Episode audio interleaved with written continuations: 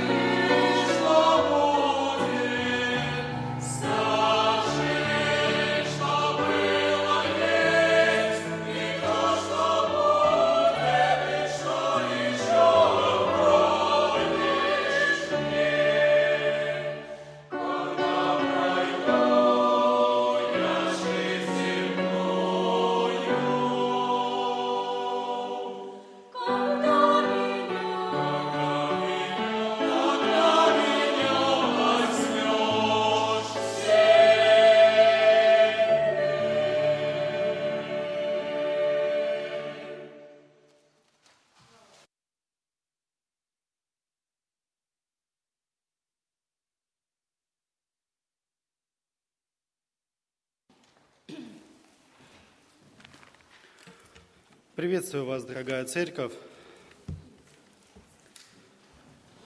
Сегодня, в этот воскресный день, я хотел бы немного поговорить с вами о том, что все мы, все члены церкви, все, кто присутствует и живет в Доме Божьем, они отвечают не только сами за себя, не только за свое спасение, но мы, как один единый организм, также в ответе друг за друга – так же, как и за самих себя.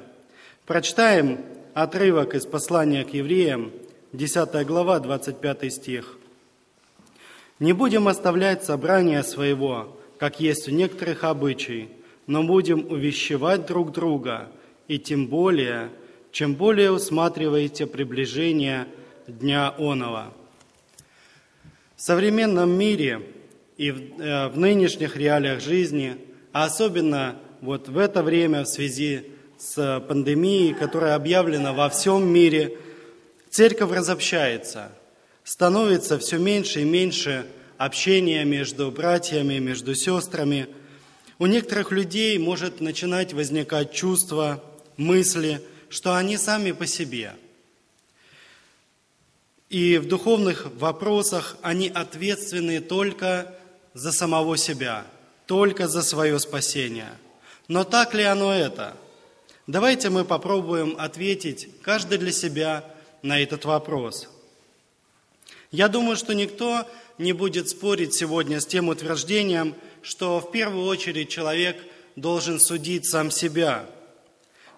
Чтобы не оказалось у нас самих огромного бревна грехов, а мы увидим маленькую пылинку в глазе брата или сестры, даже не сучок, пылинку увидим, не так ли?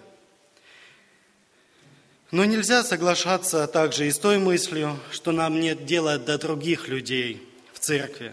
Живут ли они правильно, живут ли они во грехе, свято или совершают какие-то проступки, какие-то преступления пред Господом и не каются в соделанном.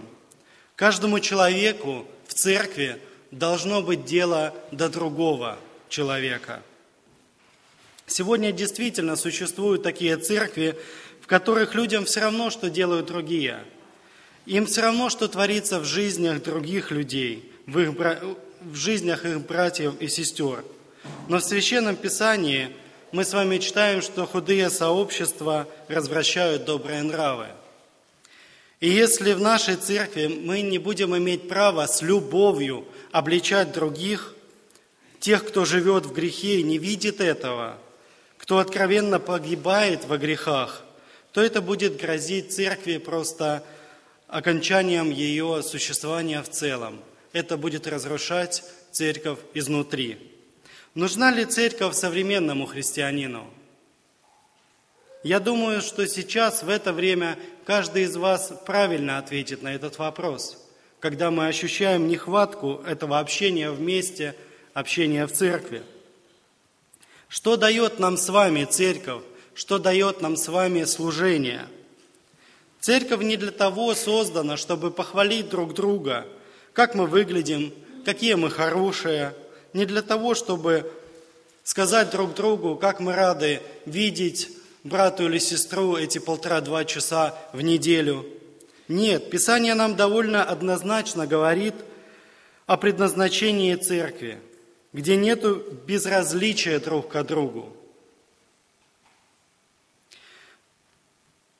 Мы называем друг друга братьями, называем друг друга сестрами, не друзьями и знакомыми.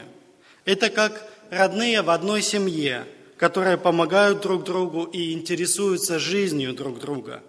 Только в церкви это родство, оно заключается в духовной сфере. И от родных людей, ну просто неразумно скрывать свои проблемы. Нужно их высказывать. Вместе сообща намного лучше, проще – быстрее можно решить все свои проблемы. Нет ничего плохого, если брат или сестра будет помогать нам замечать наши согрешения. Это необходимо для того, чтобы нам самим как можно раньше исправиться, покаяться перед своим Господом. Это все необходимо для взаимного блага членов церкви, не для унижения друг друга но для спасения того человека, который согрешает. А, вы знаете, недавно наблюдал случай, как женщина шла с испачканной спиной. И только после того, как ей указали на этот факт, она узнала, что она была испачкана. Она не смогла дотянуться сама, и люди ей помогали убрать мусор со спины.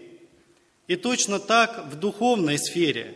Человек часто не видит своего греха, просто не замечает, так же, как испачканную, испачканную спину – и тогда в этом случае такому человеку просто необходима поддержка и помощь других людей. Необходим другой человек, который укажет на грех и, может быть, даже поможет от него избавиться. Мы больше времени проводим вне здания церкви, больше живем и общаемся с неверующими людьми, и часто привыкаем и просто не замечаем какие-то проступки, которые причиняют а, причиняют боль нашему Господу. С помощью брата или сестры мы можем привести себя в порядок и двигаться дальше по дороге своего спасения, идя в Царство нашего Господа. Прочитаем еще отрывок из Евангелия от Матфея, 18 глава, 15-17 стихи. «Если же согрешит против тебя брат твой, пойди и обличи его между тобою и им одним. Если послушает тебя, то приобрел ты брата твоего. Если же не послушает, возьми с собою еще одного или двух, дабы устами двух или трех свидетелей подтвердилось всякое слово. Если же не послушает их, скажи церкви. А если и церкви не послушает, то да будет он тебе, как язычник и мытарь. Христос очень хорошо объясняет важность обличения и необходимость верующих друг в друге. Тут и речи нет о том, что каждый член церкви, он должен заниматься только собой и только своим спасением.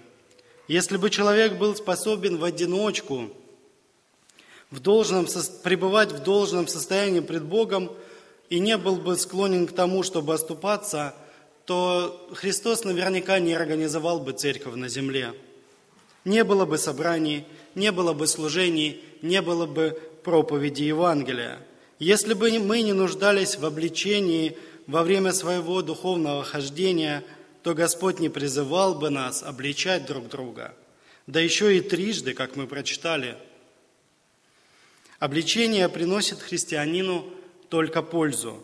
Имея обличение, мы не уклоняемся от пути Господнего, и это помогает нам – не иметь погибели. Нельзя обижаться на обличающего человека. Напротив, таковых необходимо благодарить. Они помогают нам в нашем спасении. Вспомните Давида, когда он послал на смерть а, мужа Версавии и взял ее себе в жены. А ведь Давид был искренне верующим человеком, и он в Библии назван мужем по сердцу Божьему. И он согрешил – но слава Богу, что нашелся пророк, который обличил Давида. А Давид, в свою очередь, он смог принять это обличение и покаяться в своем грехе. Также и мы с вами очень часто нуждаемся в помощи наших родных по духу, братьев и сестер. Ведь мы слабее Давида, не так ли? Церковь справедливо хочет, чтобы все ее члены жили по Писанию – чтобы ни у кого не было поражений в духовной жизни. Обличение – это как раз-таки забота. Забота о своих братьях, о своих сестрах, о своих родных. Это забота о церкви в целом, о ее состоянии и о святости церкви. Через принятие обличения мы приближаемся к Господу, обращаясь к Нему, каясь в грехах, мы тогда больше общаемся со своим Спасителем и Создателем, больше молимся, может быть, постимся, читаем Слово Божье и снова молимся. Мы как единый организм. Страдает один член, страдает вся церковь. Славится один член, с ним все радуются. Таком контексте не может христианин отвечать только лишь за самого себя – мы все связаны в одну единую Божью семью. Мы родные друг другу люди, которые вместе радуются, вместе плачут, вместе молятся и вместе славят своего Господа. Господь, Он есть наш любящий Отец, который никогда и ни при каких обстоятельствах жизни не оставит нас. Он всегда помогает. Он тот, который никогда не предаст, если мы будем, в свою очередь, верны пред Ним. Это Он посылает нам обличение, это Он посылает нам обличающего, это Он желает исправить нас, чтобы мы покаялись пред Ним и были чисты, поднялись из рва греха, оделись в белые одежды и предстали пред Ним непорочными. Пусть Господь сегодня благословит каждого из нас иметь веру, иметь святость, принимать обличение с благодарением, не быть самим из-за себя, быть единым целым организмом, который вместе развивается, вместе славит своего Господа и Создателя за все его благословения, за Его подвиг, за подвиг нашего спасения. Если бы Христос не умер и не воскрес, то где были бы мы сейчас? Что было бы сегодня с человечеством? Трудно представить себе мир без Христа. Поэтому слава нашему Господу за всю Его любовь, за то, что Он пошел на этот подвиг, подвиг смерти, подвиг взятие на себя наших грехов, смерти, страданий, но Он воскрес, избавив нас от всего. Слава Ему за все, помолимся. Аминь.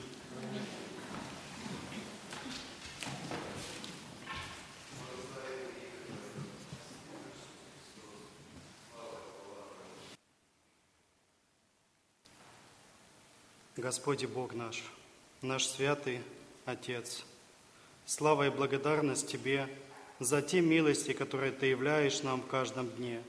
Слава Тебе, что сегодня мы можем быть на этом святом месте, за то, что мы можем собираться здесь, славить имя Твое, прославлять Тебя, общаться с друг со другом, быть в этом общении с Тобой и с братьями и сестрами. Слава Тебе за то, что Ты так любишь нас – что послал Сына Своего Единородного на эту грешную землю. Ты пострадал, сильно и много пострадал за каждого из нас, за наши грехи. Ты пострадал вместо нас, Господь. Но слава Тебе за Твое великое воскресение, за дар спасения, который Ты предлагаешь каждому из нас, каждому любящему Тебя человеку, Господи. Слава Тебе за спасение от грехов, от вечных мук, Слава Тебе за обличение, которое мы можем иметь благодаря Тебе. Посылай обличающее, Господи, и мне, чтобы я мог исповедовать пред Тобою грехи свои, мог быть праведным пред Тобой, чистым пред Тобой. Благослови каждого члена церкви быть этим единым организмом, этой единой семьей, духовной семьей, в которой Ты, наш любящий Отец – Слава Тебе за все. Благослови этот день, благослови каждого человека на этой земле. Прибудь с нами во имя Иисуса Христа. Аминь.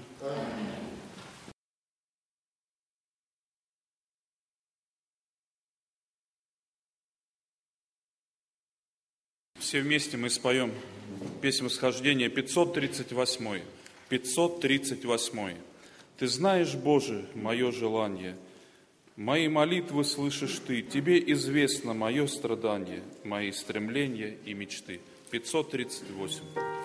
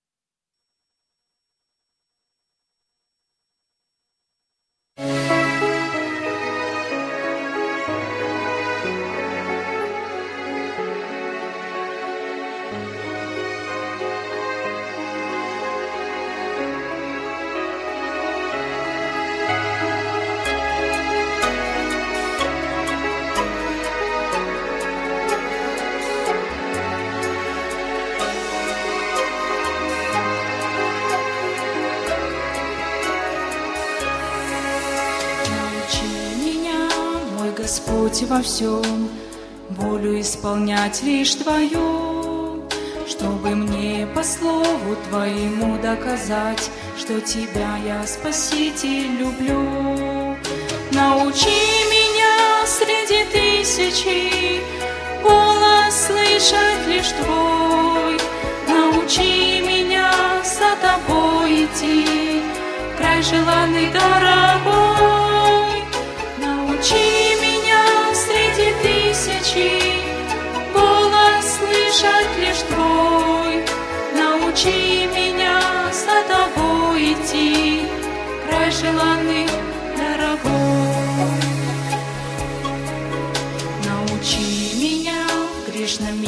Жить, чтобы свет Твой сиял во мне. Ведь не может скрыться город большой, стоя на высоком холме. Научи меня среди тысячи голос слышать лишь Твой. Научи меня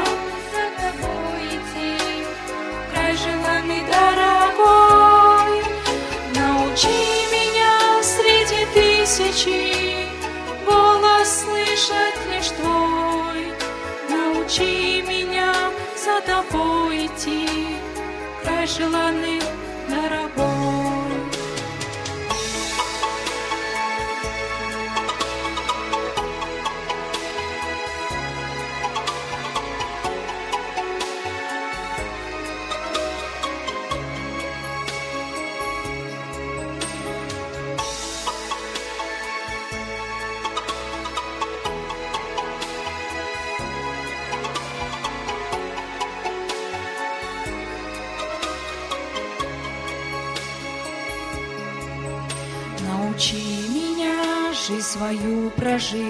чтоб в конце услышать ее.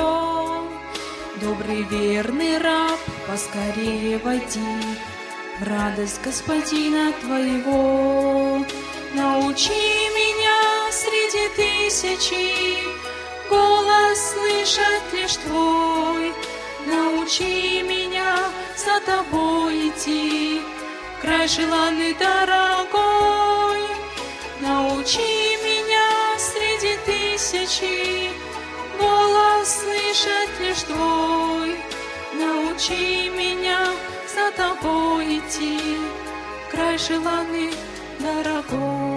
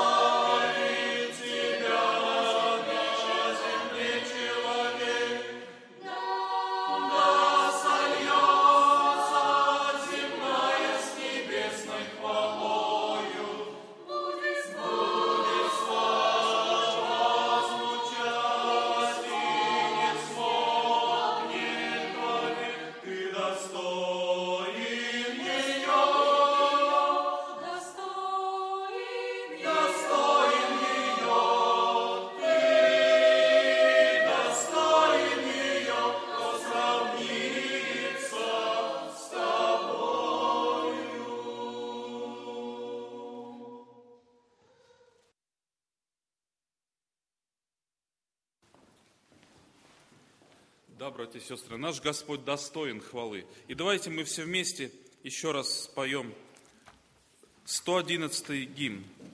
Течет ли жизнь мирно, подобно реке, Несусь ли на грозных волнах, Во всякое время, вблизи, вдалеке, Твоих я покоюсь в руках. 111-й.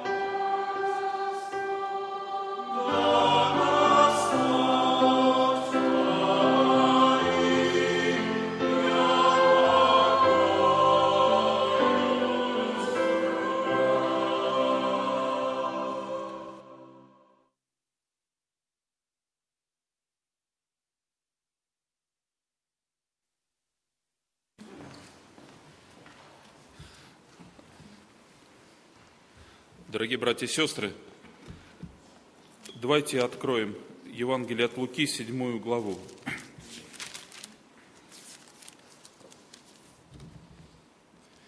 Евангелие от Луки, седьмая глава. Когда он окончил все слова свои к, слушу- к слушавшему народу, то вошел в Капернаум. У одного сотника, слуга, которым он дорожил, был болен при смерти. Услышав об Иисусе, он послал к нему иудейских старейшин просить его, чтобы пришел исцелить слугу его. И они, придя к Иисусу, просили его убедительно, говоря, «Он достоин, чтобы ты сделал для него это, ибо он любит народ наш и построил нам синагогу». Иисус пошел с ними, и когда он недалеко уже был от дома, от дома сотник прислал к нему друзей сказать ему, «Не трудись, Господи, ибо я недостоин, чтобы ты вошел под кров мой. Потому и себя самого не почел я достойным прийти к тебе, но скажи слово, и выздоровеет слуга мой. Ибо я и подвластный человек, но имея у себя в подчинении воинов, говорю одному «пойди» и идет, и другому «приди» и приходит, и слуге моему «сделай то» и делает. Услышав сие, Иисус удивился ему и, обратившись, сказал идущему за ним народу, «Сказываю вам, что и в Израиле не нашел я такой веры». Посланные, возвратившись в дом, нашли больного слугу выздоровевшим. Аминь. Дорогие братья и сестры, это удивительная история евангельская о чудесном исцелении. Но еще по-другому ее можно озаглавить. Это история о великой вере, о вере сотника, благодаря которой даже Иисус удивился. Господь удивлялся двум вещам – вере и неверию. Он удивился вере сотника, он удивился вере женщины сирофиникиянки. И он также удивлялся неверию, э, неверию народа, книжников и фарисеев. И Господь окончил слова к слушавшему народу и вошел в Капернаум. И сотник, живший в этом городе, он услышал об Иисусе, и он послал к нему иудейских старейшин просить. Э, Дорогие друзья, братья и сестры, сотник обратился, обратился в правильном направлении. Часто люди обращаются за помощью, за помощью не туда, куда следует. И есть один пример в Евангелии, когда Христос говорит о женщине, которая издержала все имение на врачей и ни одним не могла быть исцелена. И после всего она обратилась к Иисусу, и Иисус исцелил ее. Часто мы обращаемся к Богу как к последней инстанции. Пройдя и используя все свои связи, все свои знакомства, часто надеемся на человека, но сотник, он обратился к Иисусу. Он не побежал за врачами, хотя он мог себе позволить самого лучшего врача, но он услышал об Иисусе. Дорогие братья и сестры, мне бы хотелось сегодня размышлять не столько об исцелении и о, о болезнях, сколько о вере. О вере в Господа Иисуса Христа. И вера сотника, она служит при- большим примером для нас. И здесь, в этой короткой истории, есть некоторые детали, которые говорят о вере сотника. Прежде всего мы находим, что он дорожил своим слугой. В, в те времена господа не особо дорожили своими слугами. Был рабовла- рабовладельческий строй. И Римская империя покорила себе все народы в тогдашнем мире. И они относились к рабам как к вещам.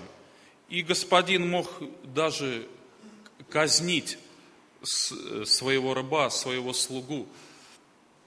И тем более, что сотник, который был при, смер- при смерти, от которого уже по тем понятиям никакой пользы не было.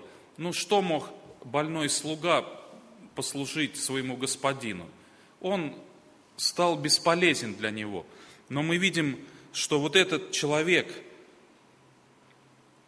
у которого власть, у которого в подчинении сотня воинов, он дорожил даже слу- слугами своими. Вот это истинная вера, которая дорожит людьми, дорожит отношениями между людьми. И даже, казалось бы, по социальному статусу слуга был ниже сотника, но сотник дорожил своим подчиненным. Это хороший пример, как мы должны относиться к друг другу. Даже к младшим, кто младше нас, к своим детям, к внукам, кто порой относится к нам не так, как бы нам того хотелось. Истинная вера, она дорожит людьми. И в этом сотник пример для нас. Дальше мы видим свидетельство о вере сотника, хорошее мнение о нем в народе. И иудейские старейшины пошли просить Иисуса. Братья и сестры, не так-то просто старейшин поднять с места, не правда ли?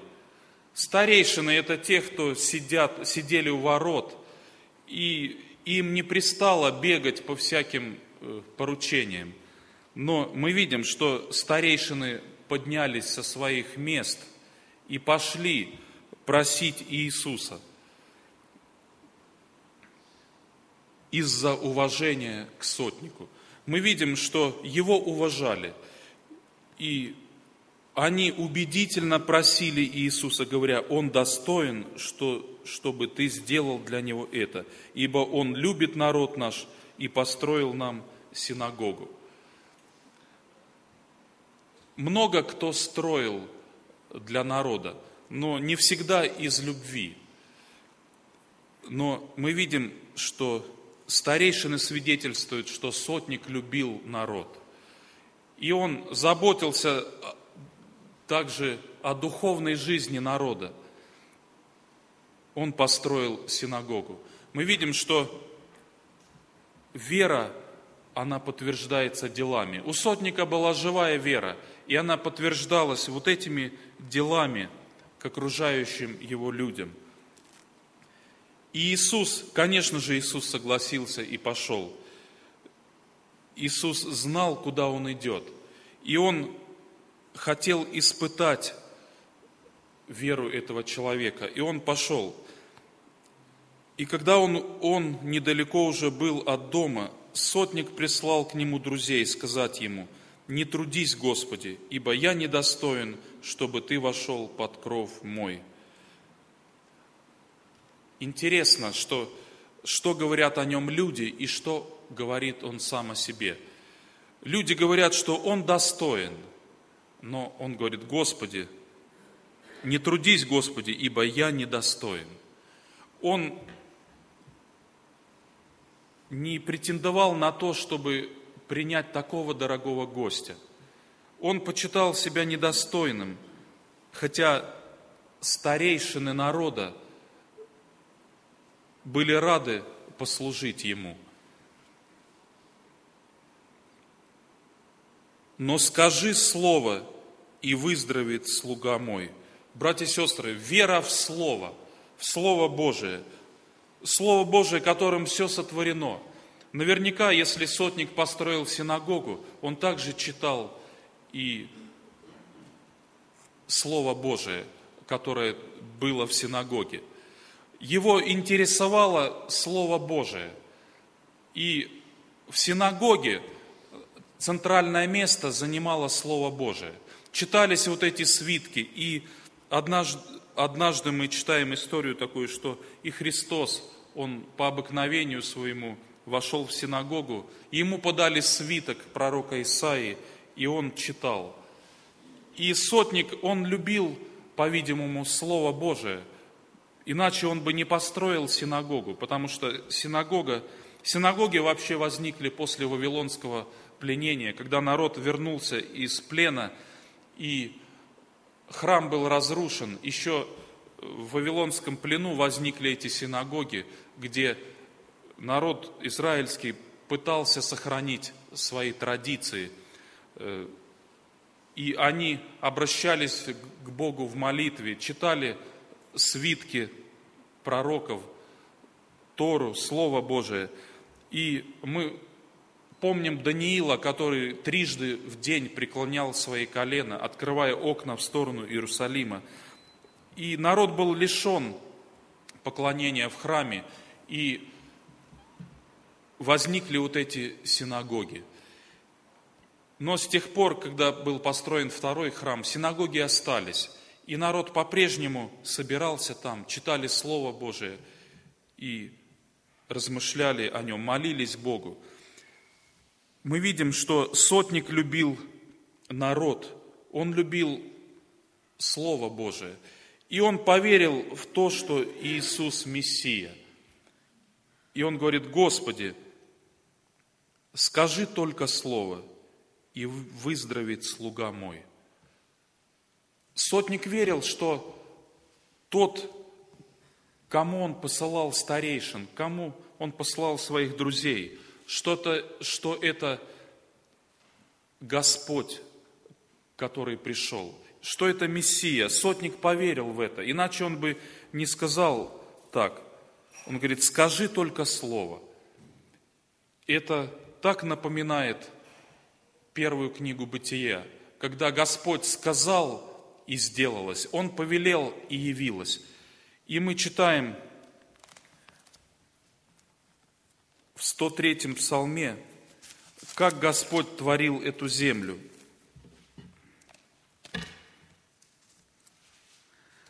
Как многочисленны дела Твои, Господи, все соделал Ты премудро, земля полна произведений Твоих – И здесь есть такое, такое выражение. Даешь им, принимают, отверзаешь руку твою, насыщаются благом. Скроешь лицо твое, метутся, отнимешь дух их, умирают и в персть свою возвращаются. Пошлешь дух твой, созидаются, и ты обновляешь лицо земли. И по слову Господа все сотворено, и все им живет и им существует. И также 32-й псалом, который наверняка сотник также читал, он говорит об этом.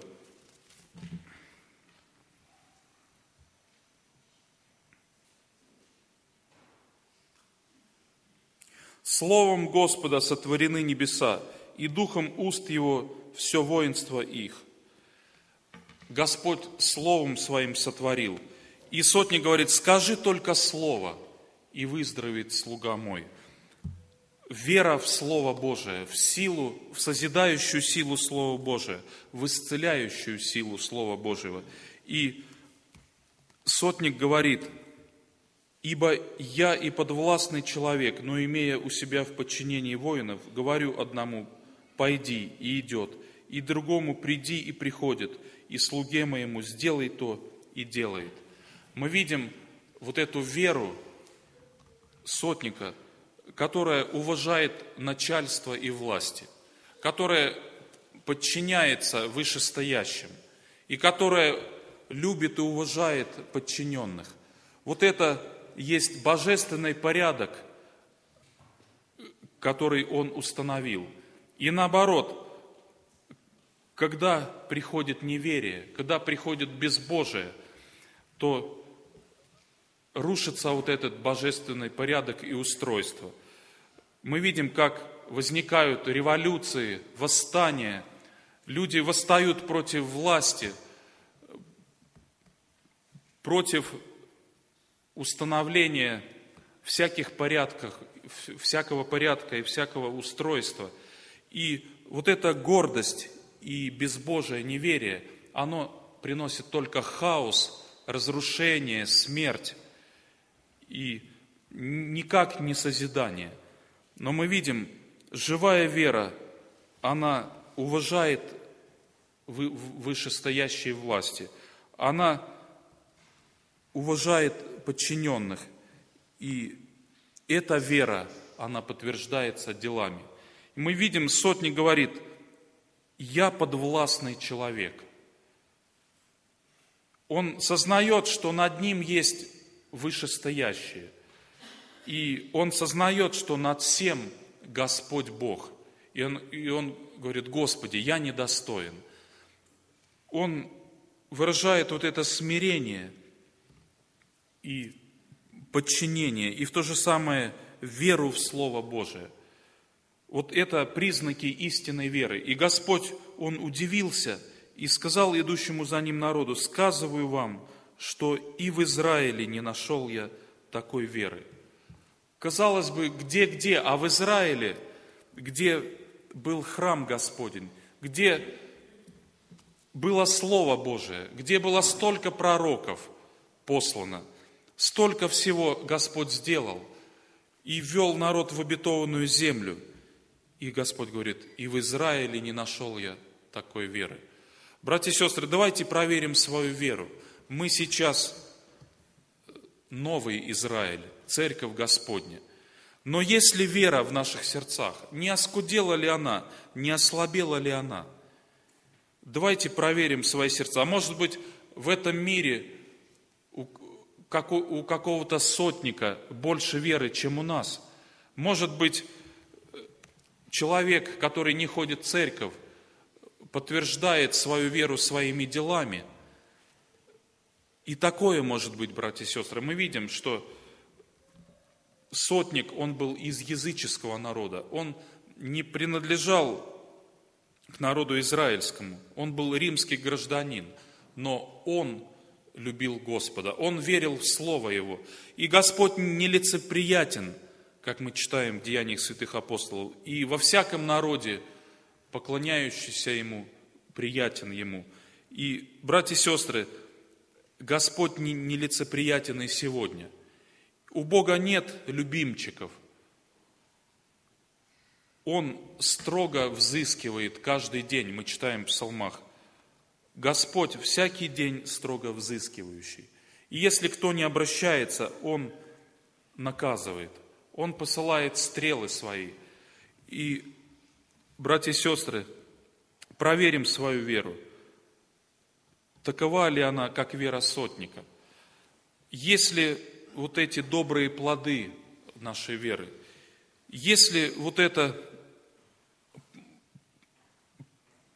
подчинение вышестоящим, если уважение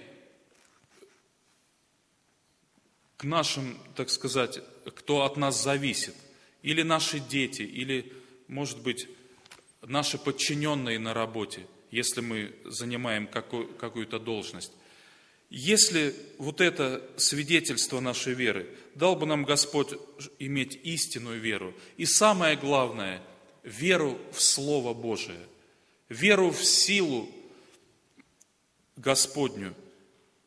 Если мы верим в силу Слова Божия, то Библия не будет пылиться на наших полках. Мы будем каждый день читать и питать себя вот этим Словом Божиим. Дал бы нам Господь подражать вере сотника, чтобы Господь удивлялся не нашему неверию, а нашей вере. Помолимся, поблагодарим Его. Аминь.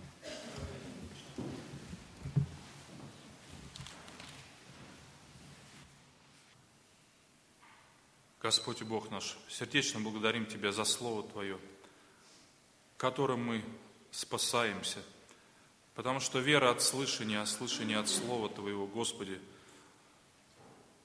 Благодарим за силу Слова Твоего, которым все сотворено, видимое и невидимое. Господи, благодарим за эти святые примеры, за веру сотника. Помоги нам подражать таким примерам, Господи, чтобы наша вера была подтверждена делами. чтобы, Господи, было доброе свидетельство нашей веры. Помоги, Господи, питаться Словом Твоим, чтобы вера наша возрастала. И будь возвеличен и прославлен в нашей жизни Отец и Дух Святой. Аминь.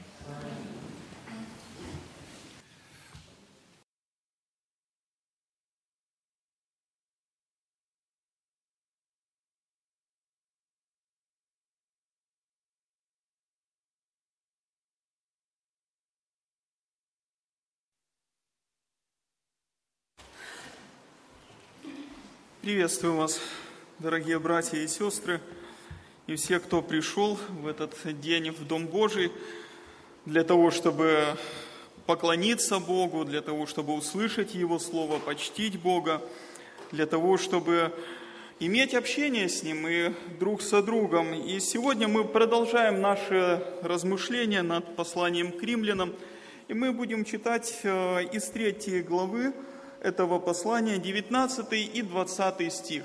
Послание к римлянам, 3 глава, с 19 по 20 стих. «Но мы знаем, что закон, если что говорит, говорит к состоящим под законом, так что заграждаются всякие уста, и весь мир становится виновен перед Богом, потому что делами закона не оправдается пред Ним никакая плоть, ибо законом познается грех. Этими словами апостол Павел подводит итог э, учению о греховности человека или заканчивает этот большой раздел, который показывал, что как язычники, так и евреи все находятся под грехом. Каждый человек, независимо от своего месторождения, от своей национальности, он виновен перед Богом, и об этом мы говорили много и подробно. И здесь же, прежде всего, в связи с прочитанным текстом, я хотел бы обратить внимание на важные слова, которые очень легко могут ускользать из вида. А именно первое, посмотрите, как начинается этот текст. Но мы знаем. Кто эти мы и что мы знаем? Под словом «мы» апостол Павел, конечно же, подразумевает себя и церковь. И подразумевает евангельское знание, которым обладает церковь в отличие от иудеев. То есть апостол Павел здесь противопоставляет позицию церкви в отношении закона Божьего и позицию иудеев в отношении закона Божьего. Ведь об отношении иудеев к закону он уже говорил неоднократно в этом послании. Вспомните, в Римлянам 2.17 Павел пишет, «Вот ты называешься иудеем и успокаиваешь себя законом, правоверные иудеи, они успокаивались законом или полагались на закон. Они думали, что наличие у них Божьего закона – это своего рода водораздел, который служит вот таким отличительным признаком между ними и язычниками в глазах Бога. Они думали, если есть у нас закон Божий, значит Бог особым образом смотрит на нас. Дальше в следующем стихе он пишет, «И знаешь волю Его, и разумеешь лучшее, научаясь из закона. Евреи закон, на закон не только полагались, но они научались из него. Они скрупулезно его изучали.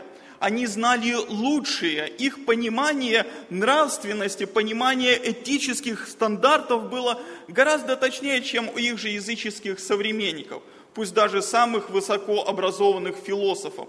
Они испытывали лучше, они имели более точное знание – и также они им гордились. В Римлянам 2.23 написано «хвалишься законом» или «гордишься». Закон был для них предметом национального достояния. Однако, несмотря на то, что они гордились им, скрупулезно изучали его, они так и не поняли смысл и назначение закона, для чего был дан им закон – об этом позднее напишет апостол Павел уже в 10 главе послания к римлянам. И там он пишет, смотрите, «Не разумея праведности Божьей, они усилились поставить собственную праведность. Они не покорились праведности Божьей. Для них закон стал средством самооправдания перед Богом. То есть они восприняли закон как то средство, исполняя которое они могут заслужить спасение – Если у нас есть закон, мы его делаем, Бог на основании закона нас оправдывает. И когда они услышали о деле Божьем, совершенном через Христа, они сказали, нет, нет, нет, для нас важнее наши дела. Они усилились поставить собственную праведность, противопоставляя ее Божьей праведности, то есть тому, что сделал Бог. И поэтому для них закон из средства осуждения и выявления греха стал средством самооправдания. Но Павел говорит, но мы знаем, что закон, если что, говорит и так далее. Только Евангелие показывает и проливает подлинный свет на закон. Оказывается, закон – это не средство самооправдания перед Богом. На основании закона, как мы прочитали ниже, никакая плоть не оправдается перед Всевышним. И в связи с этим мне хотелось бы э, провести некую черту между тогдашними иудеями и современными христианами. Ведь э, нередко верующий человек может попасть в ту же самую ловушку, в которую попадали и евреи того времени, когда ноги и руки бегут впереди мозгов. Человеку важно что-то делать, для него не так важно, почему он это делает и для чего он это делает. И тогда человек начинает ощущать свою уверенность в спасении не на основании того, что сделал Христос на кресте, а на основании того, что Он делает здесь, сейчас в жизни. И вы знаете, жизнь такого человека, она, ну, с очень яркими и контрастными переменами в настроении. Он от глубокой депрессии может э, э, переходить к великому восторгу и восхищению. Когда все, например, плохо, человек думает, да вообще спасенный я или нет. Когда все с рук валится, грехи свои перед глазами, все согрешения помнишь, он думает, все, бедный я человек. Но вот как вдруг только у него духовная жизнь стабилизируется, он начинает думать, что «О, Бог меня любит, Бог меня принимает, Бог рядом со мной». И человек пытается как бы уже на уровне своей интуиции подсознательно свои дела противопоставлять Божьему делу. Он думает, что Бог принимает его на основании того, что сделал он. Дорогие друзья, это ошибка. Мы нуждаемся в осмыслении Евангелия. Мы должны понимать, для чего и почему мы что-то делаем. Если мы заражены этой идеей, чтобы делать что-нибудь, то мы стоим на очень скользком пути. Очень легко свалиться либо в формализм, либо в законничество. Послушайте, как один автор, говоря об э, христианском освящении, пишет следующие слова, профессор систематического богословия. Он пишет, в нашей евангельской субкультуре обязательно надо что-то делать. В том числе надо что-то делать из Библии но при этом мало кто знает, что по Новому Завету Библия делает с ними. Однако вот он дальше делает следующее примечание. Смотрите, он пишет, к счастью, ситуация потихоньку стала меняться к лучшему. Однако, посмотрев на список христианских бестселлеров, сразу понимаешь, что мы так и не избавились от неуемного желания личностного роста. Нам важно знать, что и как нужно делать и в то же время мало интересно познавать Бога и Христа. А именно в этом познании, согласно Иоанна 17.3, и заключается вечная жизнь. Дорогие друзья, для некоторых Библия это своего рода справочник, вот, который содержит в себе э, ряд повелений, которые говорят, что надо делать и чего не надо делать. Но на самом деле, когда мы так мыслим, мы ни на йоту не продвинемся в освящении. Потому что христианское освящение, оно начинается с обновления ума, с преображения нашего сердца. И когда мы осмысливаем, что сделал Христос, когда осмысливаем, что делал Бог, сделал Бог и делает для нас, тогда и наши дела, они, тогда и наши ноги идут в правильном направлении, имеют правильную мотивацию. Поэтому, дорогие друзья, нередко, когда мы слышим такие слова, теории вот у нас достаточно, вот практики не хватает. Полагаю, что часто кто так говорит, он упускает из виду, что наше освящение напрямую зависит от обновления ума. Если ум не обновляется, если мы не получаем чистую порцию Евангелия, то наши дела не будут в большей степени основаны чисто на человеческом ресурсе. Мы нуждаемся в том, чтобы познавать труд искупления Христов. А если лишить этого, то это, знаете, чем-то похоже, у меня такая иллюстрация в голове всплывает, на слова фараона после первого визита Моисея. Помните, что он сказал? Праздны вы. Вот соломы им не давайте, а число кирпичей взимайте с них. Вот когда люди думают, что не надо копаться там в Евангелии, ну что вы там ищете? Вот они требуют кирпичей, делай что-нибудь, а соломы не дают. Соломы не дают, не дают жизненного ресурса, не дают из чего делать эти кирпичи, из чего делать эти дела. Поэтому, чтобы были дела, необходимо формировать мировоззрение, евангельский взгляд в людях. Поэтому, когда мы слышим слово, которое разъясняет нам труд Христа, это великое благословение для нас. Итак, Павел противопоставляет позицию церкви, что она смотрит на закон не как на средство оправдания, но как на средство осуждения. И 19 и 20 стих он погружает нас в картину суда. Представьте себе, что вы находитесь сейчас не в молитвенном доме, богослужебном зале, а сидите на скамейке на суде в Божьем присутствии. Он погружает нас в картину суда. И нам важно периодически смотреть назад и вспоминать, откуда извлек нас Господь, чтобы освежать вкус благодати. Потому что со временем иногда он притупляется, и все становится обыденным и привычным. Я предлагаю вам, подумайте, что вы вот, как обычный грешник, без Христа, сидите на скамье подсудимых, и свершится Божий суд над всем человечеством. Это самый масштабный зал суда, потому что туда Павел призывает всех, весь мир. Он там выступает против всего мира и говорит, все виновны. Это значит, каждый в отдельности индивид, каждый в отдельности человек виновен перед Богом, потому что он грешник. И когда речь идет о суде, э, в светской культуре или у язычников нередко с судом и правосудием ассоциируется одна древнегреческая богиня. Возможно, имя многие ее из вас знают. Фемида. Или э, ее римская э, преемница с интересным названием, которая перекочевала в некоторые органы. Ее зовут Юстиция. Так вы знаете, что такое, кто такая Фемида и Юстиция? Это богиня правосудия, языческая. Вспомнили ее? Нет? Если кто не помнит, э, «Человек и закон», может быть, вы когда-нибудь смотрели передачу, там такая картинка выезжала. Женщина с повязкой на глазах, в руках, в одной руке держит весы, в другой руке держит меч.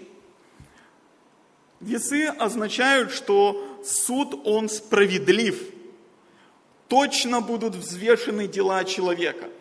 Повязка на глазах обозначает, что суд беспристрастен. Закон слеп в отношении того, что он не смотрит на лицо человека и не разбирается, кто стоит перед ним. А меч, поднятый вверх, как символ духовной власти, что суд это вершит волю небес – вот такое представление и у светских людей, и у языческих людей о судебных заседаниях. Так, немножечко в сторону, если отойти, интересно, что э, Фемиду изобразили около Верховного здания суда России без повязки. Российский суд видит, смотрит на лицо, кого он судит, и вместо меча у нее щит. Конечно, там у них есть свои дискуссии, свой смех насчет этого.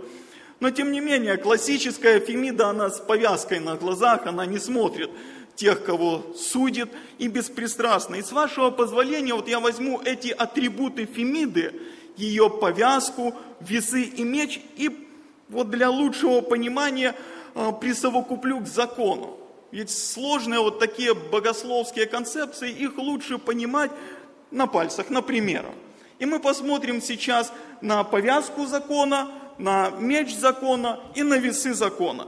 Повязка закона, то есть закон, он беспристрастен. Посмотрите, апостол Павел пишет, что закон говорит к состоящим под законом. Ему без разницы, большой ты или маленький, великий или не очень, большое у тебя имя, известное и популярное или нет. Он говорит ко всем, кто находится под его властью. Мы спросим, кто это прежде всего – ну, конечно же, это иудеи. Прежде всего, закон Божий был дан им, потому что они вступали в завет с Богом, и если следовать логике апостола Павла в этом тексте и шире, то его мысль примерно следующая. Он хочет нам сказать то, что если иудеи, которым был дан закон, имея вот это огромное преимущество над остальными, виновны, то тем более уже и язычники.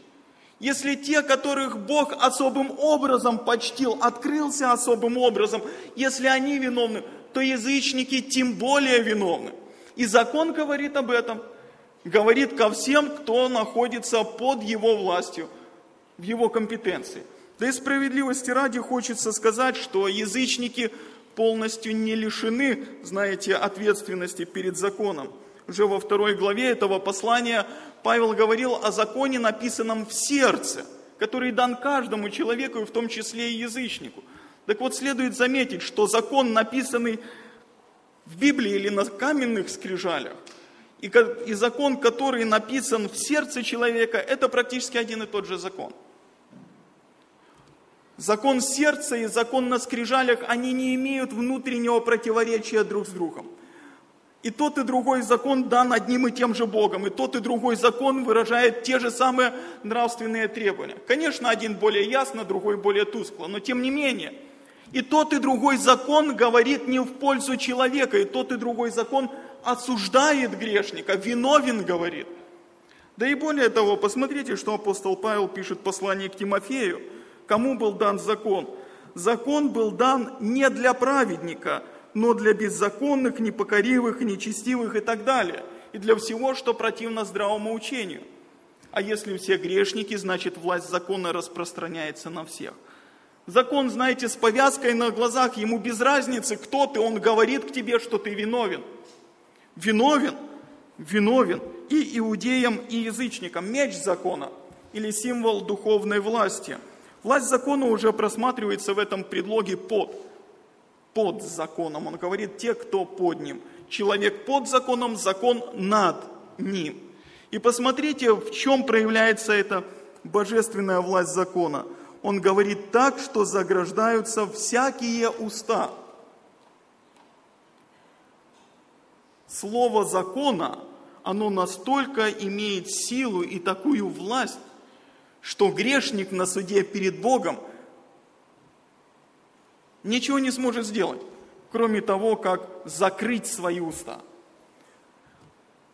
В натуре грешника сидит самооправдание, он хочет оправдывать себя. Вот при любой возможности мы пытаемся, и люди этого мира пытаются объяснить, почему мы нагрешили. Тысячу причин найдут. Но когда закон будет представлен, свидетельство закона – перед взором человека нечем будет крыть, уста закрываются. Более того, голос закона для Бога гораздо важнее голоса человека. Бог будет внимать не тому, что человек говорит свое оправдание, а тому, что закон свидетельствует. И теперь подумайте, всякий раз, когда человек игнорировал голос совести, всякий раз, когда душил его внутри себя, все это будет представлено перед глазами – Человек не сможет оправдаться. Закон имеет эту власть говорить так, что заграждаются всякие уста, и весь мир становится виновен перед Богом. И теперь весы закона. Весы закона – это уникальные весы, я вас уверяю. Языческие весы в мифологии греков и других народов, там немножечко все проще. Есть добрые дела, есть злые дела.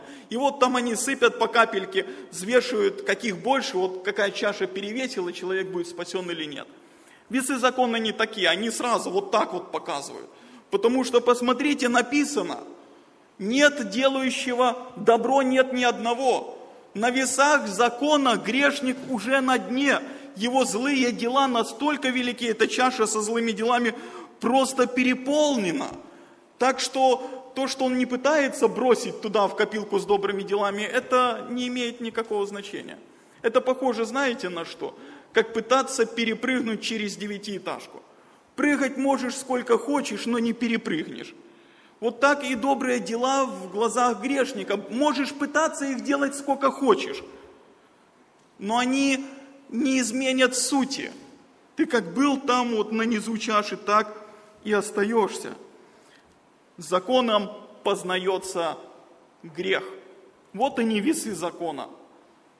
Весы закона, они заключаются в том, что делами закона перед ним никто не оправдается. Вот оно назначение закона вскрыть греховность человека, указать на его вину. Однако же не только в этом заключалась суть и назначение закона. Закон не только обвиняет человека, не только указывает на его греховность и испорченность, но закон, он также говорит о Христе. Закон в жертвах, в жертвоприношениях указывает на Христа и во многих пророчествах. В заключение прочитаю одно из самых, ну, мне более красивых, по мне, пророчеств о Христе. Послушайте, что пишет Исаия. 53 глава, 11 стих. «На подвиг души своей он будет смотреть с довольством.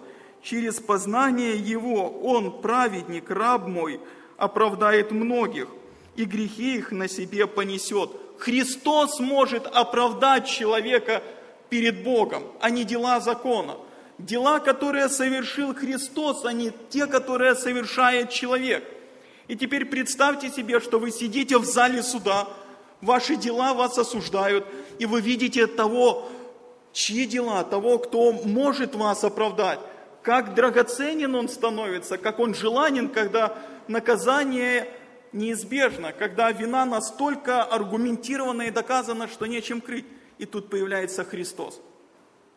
Он может оправдать человека, а не человек сам оправдывается перед Богом. Если вернуться к картине с весами, то Христос, положенный на одну чашу грехов, перевешивает все грехи человеческого рода в глазах Божьих. Для Бога жертва Христа гораздо ценнее – гораздо важнее она, потому что оплатила всякий грех, который был совершен. Бог через Христа может оправдать грешника. Дорогие братья и сестры, но это оправдание, оно не работает автоматически. То, что Христос умер вместо нас на кресте, автоматически еще не делает тебя праведным в глазах Божьих. Посмотрите на очень важную деталь в этом тексте, который употребляет Исаия. Через познание Его Он оправдает многих. Через познание Иисуса Христа Христос оправдает многих. Средством для оправдания перед Богом служат не дела закона, а дело, совершенное Христом. Когда человек познает Христа, только на том основании Бог может засчитать человека праведным и невиновным. Дорогие братья и сестры, это очень важная новозаветная истина. Только тогда, когда человек познает Христа как своего Господа и Спасителя, Бог объявляет его невиновным. Когда человек признает себя виновным грешником, когда он признает, что все дела его не могут оправдать перед Богом, когда он признает власть Христа над собой, перестает надеяться на себя, надеяться на свои заслуги, но всецело надеется на Христа, на Его смерть, на Его воскресение, признает Его власть над собой и своим Спасителем того, кто может его достать оттуда, такого человека. Господь оправдывает. Через познание Христа, говорит Евангелие от Исаии, Бог оправдывает грешника. Справедливости ради, надо сказать, что через познание Христа происходит и наше освящение. Мы не можем двигаться э, в своем освящении, в подражании Христу, не познавая Его. Поэтому, чтобы нам быть похожими на Него, мы нуждаемся осмысливать, что Он сделал и каков Он. И в конце хотелось бы оставить один вопрос – один вопрос для тех, кто не знает Иисуса Христа. Вопрос, который мы поем даже, не просто говорим. В одном из христианских гимнов мы поем «Ты познал ли силу крови его, скажи?» Ты познал ли силу крови? Тот, кто здесь находится, если ты не познал Христа, не познал силу крови, скажи, а мыт ли ты кровью Христа? Если нет, то ты виновен перед Богом. И из вот этого всемирного зала суда ты никак не можешь выйти оправданным. Только Христос может тебя вывести оттуда. Только ходатайство Христа может быть услышано Отцом, а не твои собственные слова. Если не познал, то сегодня есть такая возможность смириться перед Ним и довериться Ему.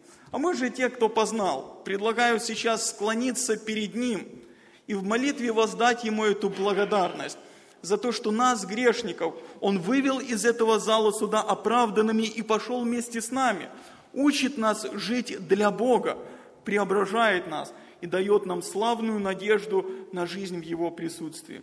Будем молиться Господу и благодарить Его. Аминь.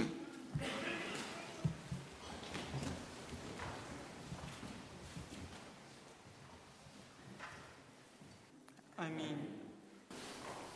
Отец наш Небесный, перед Тобой преклоняемся, перед Судьей всей земли. Преклоняемся перед Тобой с благодарностью за оказанную нам милость. Нас, которые не могли сами оправдаться перед Тобою, Ты пожелал спасти и помиловать.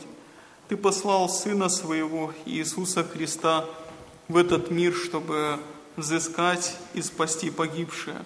Благодарим Тебя, что Ты нашел нас, что Ты призвал нас к себе, что Ты спас нас. Благодарим Тебя за то, что Ты позволил нам познать Иисуса Христа и получить это благодатное оправдание. Господи, как велика эта милость, как приятно переживать эту мысль, что мы прощены Тобою и приняты Тобою на основании того, что сделал Иисус Христос для нас. Господь, помоги нам жить этой истиной, помоги нам познавать ее, помоги нам познавать Иисуса Христа, потому что через познание Его и наше оправдание, и наше освящение. Все из Него, им и к Нему. Помоги нам, Господь, держаться нашего Господа неуклонно во все дни нашей жизни. Отец, Сын и Святой Дух. Аминь.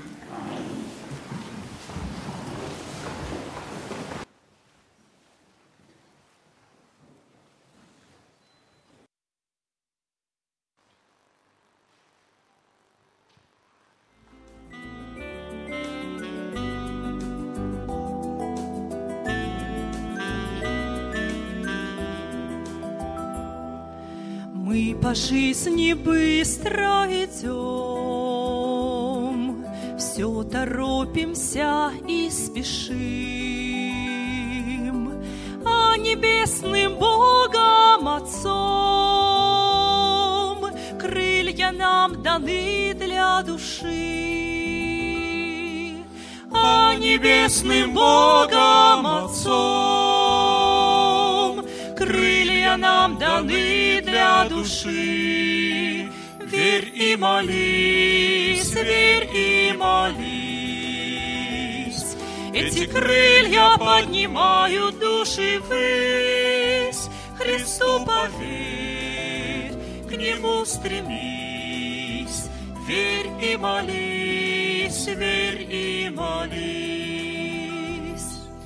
Крылья для души всем даны, Поднимают к небу сердца. Там, где нет печали земных, Вечный дом родного Отца. Там, где нет печали земных, Вечный дом родного Отца. Верь и молись, верь и молись. Эти крылья поднимают души ввысь. Христу поверь, к Нему стремись. Верь и молись, верь и молись.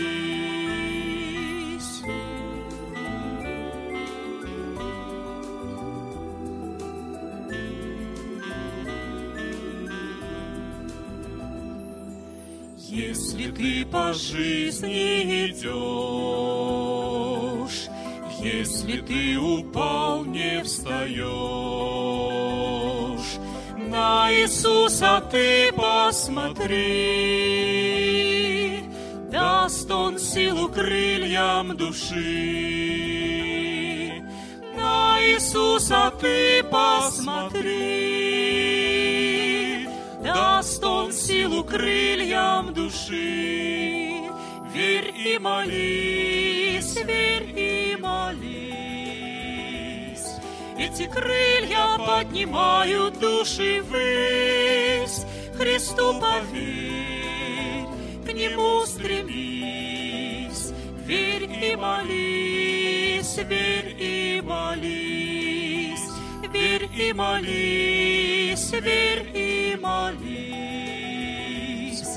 Эти крылья поднимают души ввысь, Христу поверь, к Нему стремись, верь и молись, верь и молись.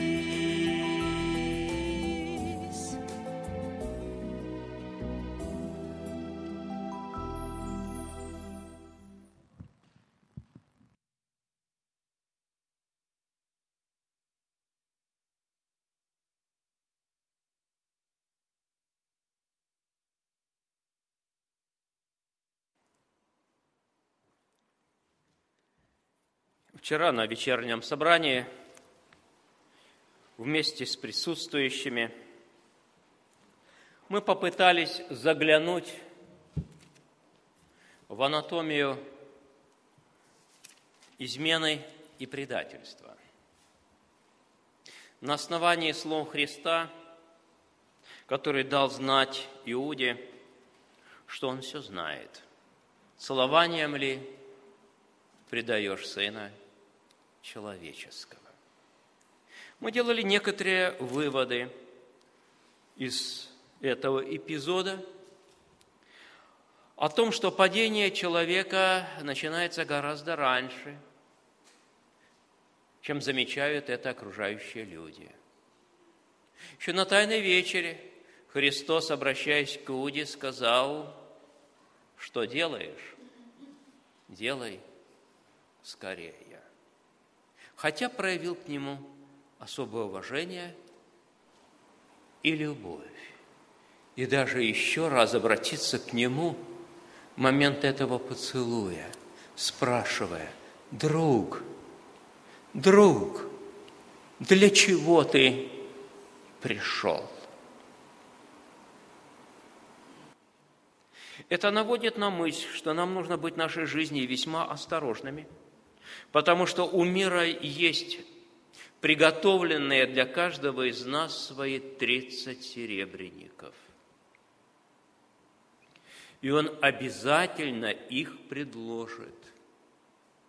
Когда мы окажемся в ситуации, когда нет рядом брата, сестры, и как бы Господь далеко, и мы как бы одни – и мир готов сломить нас, а затем, надругавшись, посмеяться.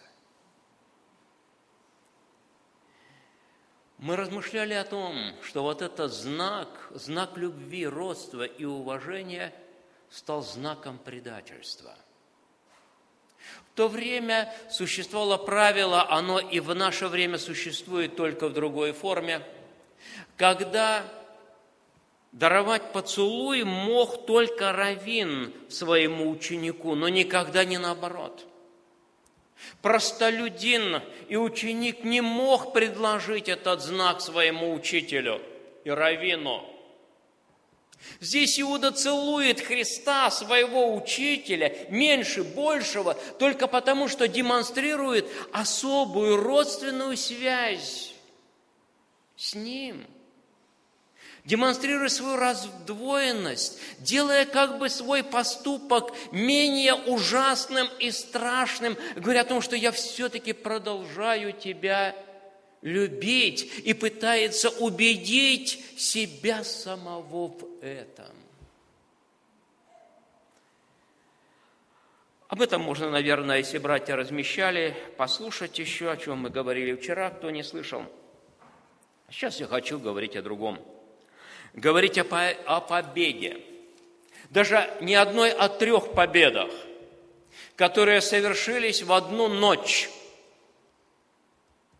И очень важных победах, поучительных победах для нас с вами, потому что они являются для нас великим уроком и примером. И я прочитаю об этом. Вначале по Евангелию от Марка, и затем сделаю небольшую вставку из Евангелия от Иоанна. 14 глава, 41 стиха. Евангелие от Марка, 14 глава, 41 стиха. «И приходит в третий раз и говорит им, вы все еще спите и почиваете? Кончено. Пришел час.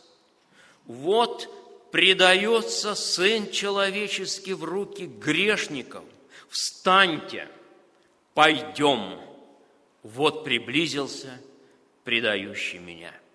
И тотчас, как он еще говорил, приходит Иуда, один из двенадцати, и с ним множество народа с мечами и кольями от первосвященников и книжников и старейшин. Предающий же его дал им знак, сказав, кого я поцелую, тот и есть. Возьмите его и ведите осторожно. И придя тотчас, подошел к нему и говорит, Рави, Рави, и поцеловал его. А они возложили на него руки свои и взяли его. Один же из стоящих тут излег меч, ударил раба первосвященника и отсек ему ухо. Тогда Иисус сказал им, как будто на разбойника вышли вы с мечами и колями, чтобы взять меня. Каждый день бывал я с вами в храме и учил, и вы не брали меня. Но да сбудется Писание. Тогда, оставив его, все бежали. И от Иоанна некоторое дополнение. Иисус же, Зная все это, 18 глава, 4 стиха, что с ним будет, вышел и сказал им, кого ищете? Ему отвечали Иисуса Назарея. Иисус говорит им, это я. Стоял же с ним и Иуда, предатель его, и когда сказал им, это я – они отступили назад и пали на землю. Опять спросил их, кого ищете? Они сказали Иисуса Назарея. Иисус отвечал, я сказал вам, что это я. Итак, если меня ищете, оставьте их, пусть идут. Симон же Петр взял, имея меч, извлек его и ударил первосвященческого раба и отсек ему правое ухо. Имя рабу было Малх. Но Иисус сказал Петру, вложи меч в ножны. Неужели мне не пить чаши, которую дал мне Отец? Тогда воины и тысяченачальник, и служители иудейские – взяли Иисуса и связали его, и отвели его. Братья и сестры, и не все еще здесь детали были прочитаны. Другие евангелисты вносят некоторые добавления, вплоть до исцеления Малха. И это некоторая борьба. В Гефсиманском саду, занявшая всего несколько часов – Здесь и слезы, здесь и кровь, здесь и оружие, здесь и друзья, и враги, здесь измена и предательство, здесь люди и падают, и бегут, здесь страдания и ужас, и страх. Давайте посмотрим на победы Христа в Гефсиманском саду. Все они – это победа над самим собой. Победа над своим человеческим естеством. Контекст говорит о том, что пав на лицо свое, он молился. И был пот его, как капли крови, падающие на землю. И ангел Божий подкреплял его, а он молился, «Отче, доминует меня чаша сия». А затем, после этой внутренней победы над самим собой, когда свою человеческую волю он подчиняет воле Небесного Отца, произносит, но не моя воля будет, но твоя да будет. Это одна из первых и величайших побед Иисуса Христа. Подчинение человеческой воли, воле Божьей. Господи, не как я хочу, но как Ты. Он уже там, в Гефсимании, роняя под как капли крови, в, этом, в этой агонии борьбы, уже восходит на крест, уже проливает свою кровь, и остается немного и даже меньшее тело отнести на крест, сказать, пойдем, пойдем теперь ко кресту, где завершится эта победа, которая состоялась уже в Гефсимании – и борение, вероятно, было гораздо большим, потому что ангел не понадобился на Голгофе. А здесь он был нужен и необходим в этой победе. И совершив ее, смотрите, с каким спокойствием он выходит к ученикам своим как он идет навстречу тем, кто вышли из горы холма Гефсиманского сада, виден внизу Иерусалим, виден поток Кедрон, там все так близко. Возможно, ученики не видели, но он уже мог, он предвидел эту толпу с мечами и кольями и пригласил, пойдемте. Но попутно можно заметить, поражение других, высказанное словами Христа, а вы все еще, все еще спите, вы еще все почиваете, кончено. И вот этим словом «кончено» о многом говорит Господь. Ученики уже не могли после этого мгновения разделить молитву своего Господа, стать ее соучастниками, сострадать и сопереживать Ему, присоединиться к Его борьбе и к Его победе. Проспали, кончено, совершилось непоправимое.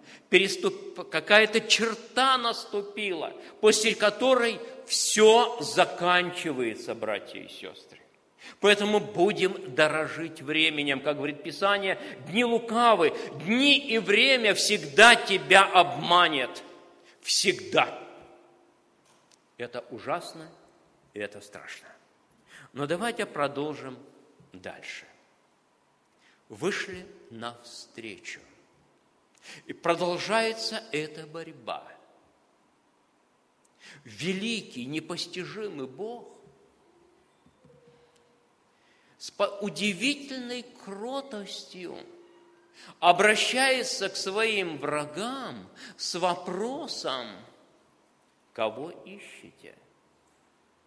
И когда ему говорят Иисуса, Назарянина, вот эти два слова, это я. Они подобно молнии полоснули по глазам – подобно грому, подобно руки ангела, бросили этих людей на землю. Они упали. Потрясающая сила кроткого ответа. Это я. Какой удивительный урок Христа – который не только говорит, научитесь от меня, я кроток и смирен сердцем, но дает удивительный пример кротости. Нет никакой брани в адрес своих врагов, нет никаких злых слов. Вот это только ответ. Это я – является еще одной победой Господа Иисуса Христа. Он являет делом то, чему Он учит и о чем Он говорит. Пришли в себя от этого потрясения враги, осмелели, начали приближаться ко Христу, чтобы связать его. И вот ученики, и вот он, Петр, вооруженный мечом, бросается на одного из них, отсекая ухо. Пролилась кровь. Поступок Христа, описанный в другом месте Писания, когда Он это отсеченное ухо исцеляет, прикладывает его к его месту, проходит боль, совершается вот это великое чудо – милосердие. И опять это победа. Когда его слова «любите врагов своих», когда его учение «делайте добро всем», в том числе и врагам, является делом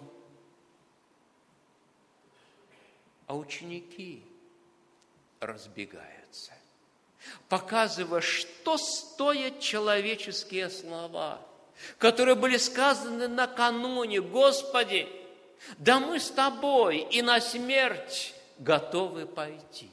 Что значит человеческие слова, когда Господь смотрит в спины разбегающихся своих учеников?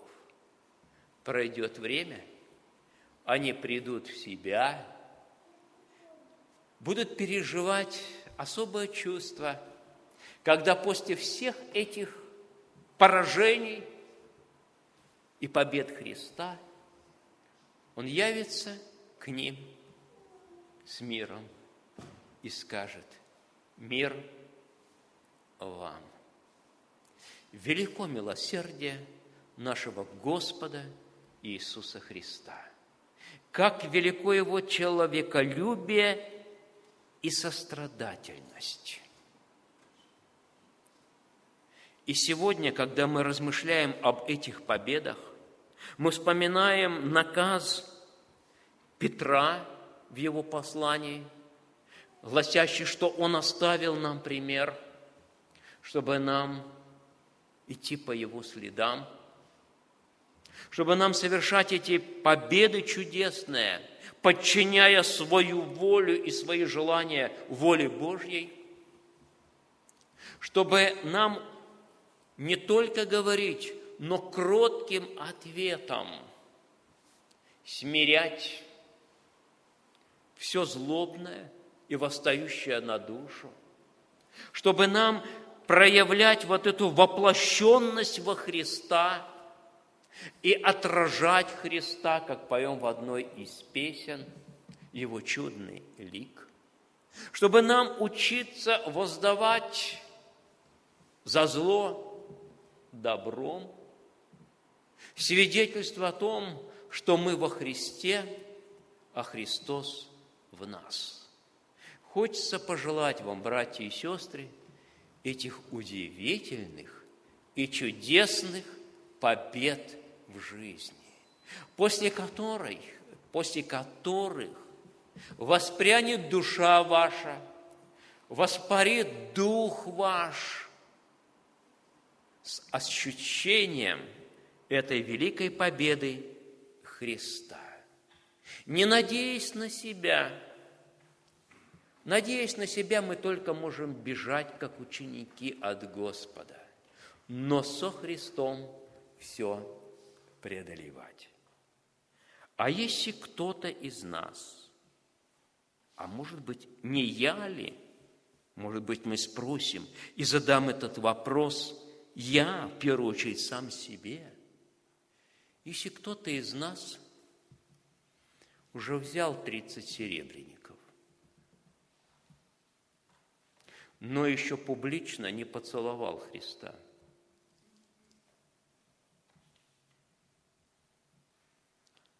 У Иуды был шанс на тайной вечере достать и выложить их. Бросать назад первосвященникам, только вызвать их смех. Мир посмеется твоей, твоему поражению, всегда посмеется.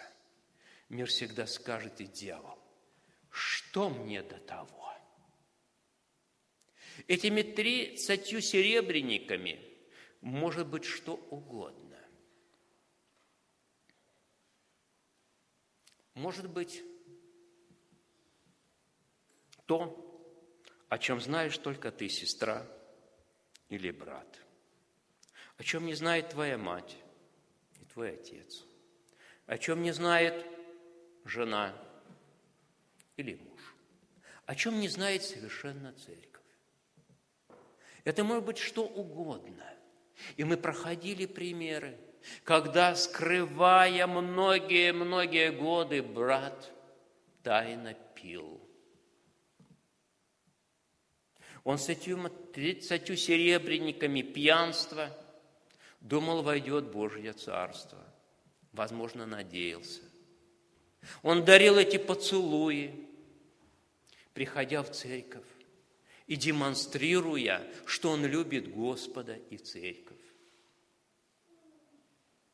Но кончина была очень и очень печальной. Церковь знает множество других примеров. И поэтому есть время. Есть время для переосмысления. Есть время исполнить то, к чему призывает Писание, говоря, кому вы отдаете себя в рабы для послушания, того вы и рабы. Есть возможность в тайной комнате сказать Господу, Господи, вот мои тридцать серебряников. Не понесу в мир их, который мне их предложил.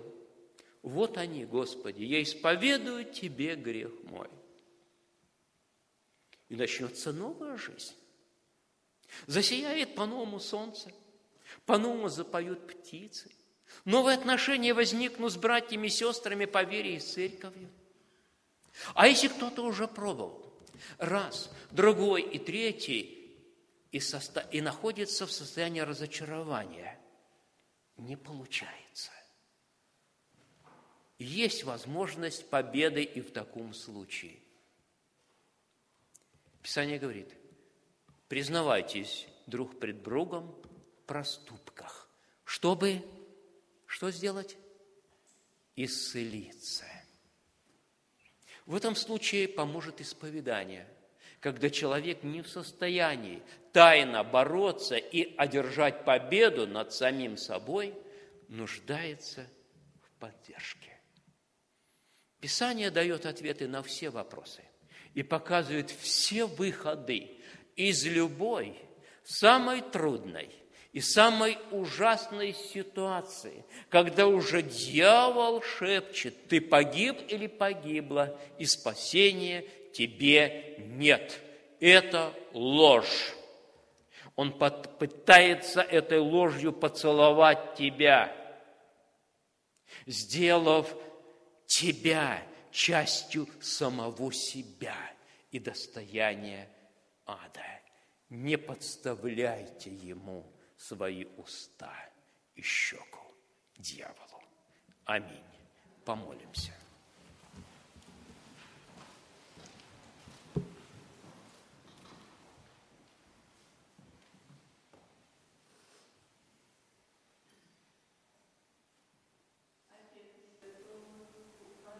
Аминь.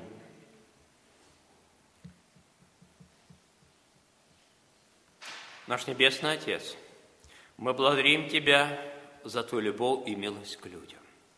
Мы благодарим Тебя, Господи, за то, что Ты милосерд даже к врагам своим.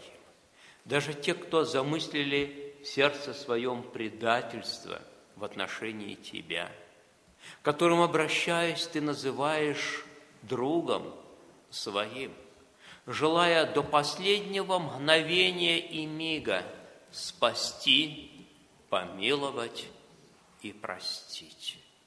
Благодарим Тебя, Господи, за эту надежду, всем нам, дарованную Тобой, чтобы, когда мы согрешаем, мы могли приходить к престолу милости и благодати, исповедуя грехи свои, даруя возможность крови Христа – омыть нас и сделать, как мы поем, снега белей. Благодарим Тебя за то общение с нами в это утро, за духовное благословение, которое Ты передал нам, укрепляя, наставляя и обличая. Продолжаем молиться, Господи, о городе, в котором мы живем, чтобы Ты, Господи, благословил жителей нашего города, даровал еще многим людям дар веры и дар покаяния ко спасению и обретению жизни вечной. Благослови нас, Господи, чтобы этот процесс облачения во Христа, который был начат – в нашем крещении продолжался в нашей жизни, и мы, воплотившись в Тебя, в этом мире поступали так, как Ты, Господь, поступал. Даруй нам еще, Господи, множество побед и множество радости в этих победах над самим собой, над своими искушениями, страстями и желаниями – победы над этим миром, духовным миром, желающим погибели нашим душам. Благослови поместную церковь, сохрани, Господи, каждого члена церкви от падения и искушений. Пусть Твоя благодеющая рука будет над всеми нами. Бог Отец, Сын и Святой Дух. Аминь.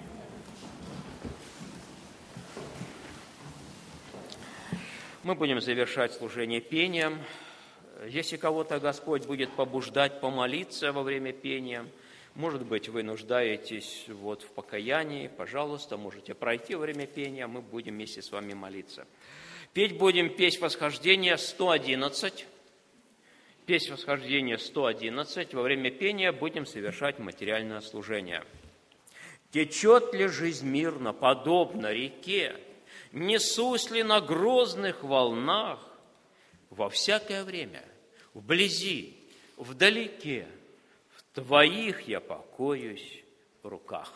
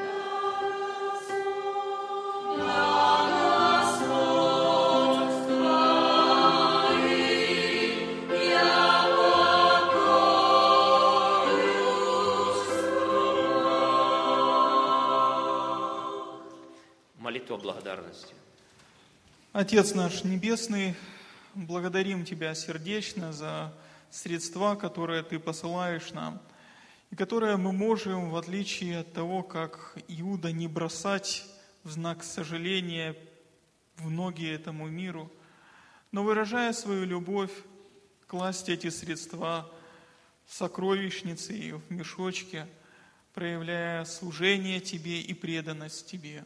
Господь, благодарим Тебя за все пожертвования, которые были сделаны. Пусть они принесут Тебе славу и пользу по местной церкви. Бог наш, Отец, Сын и Святой Дух. Аминь. Аминь.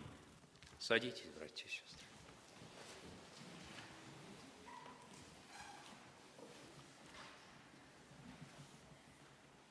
Имеющих приветы мы просим передать.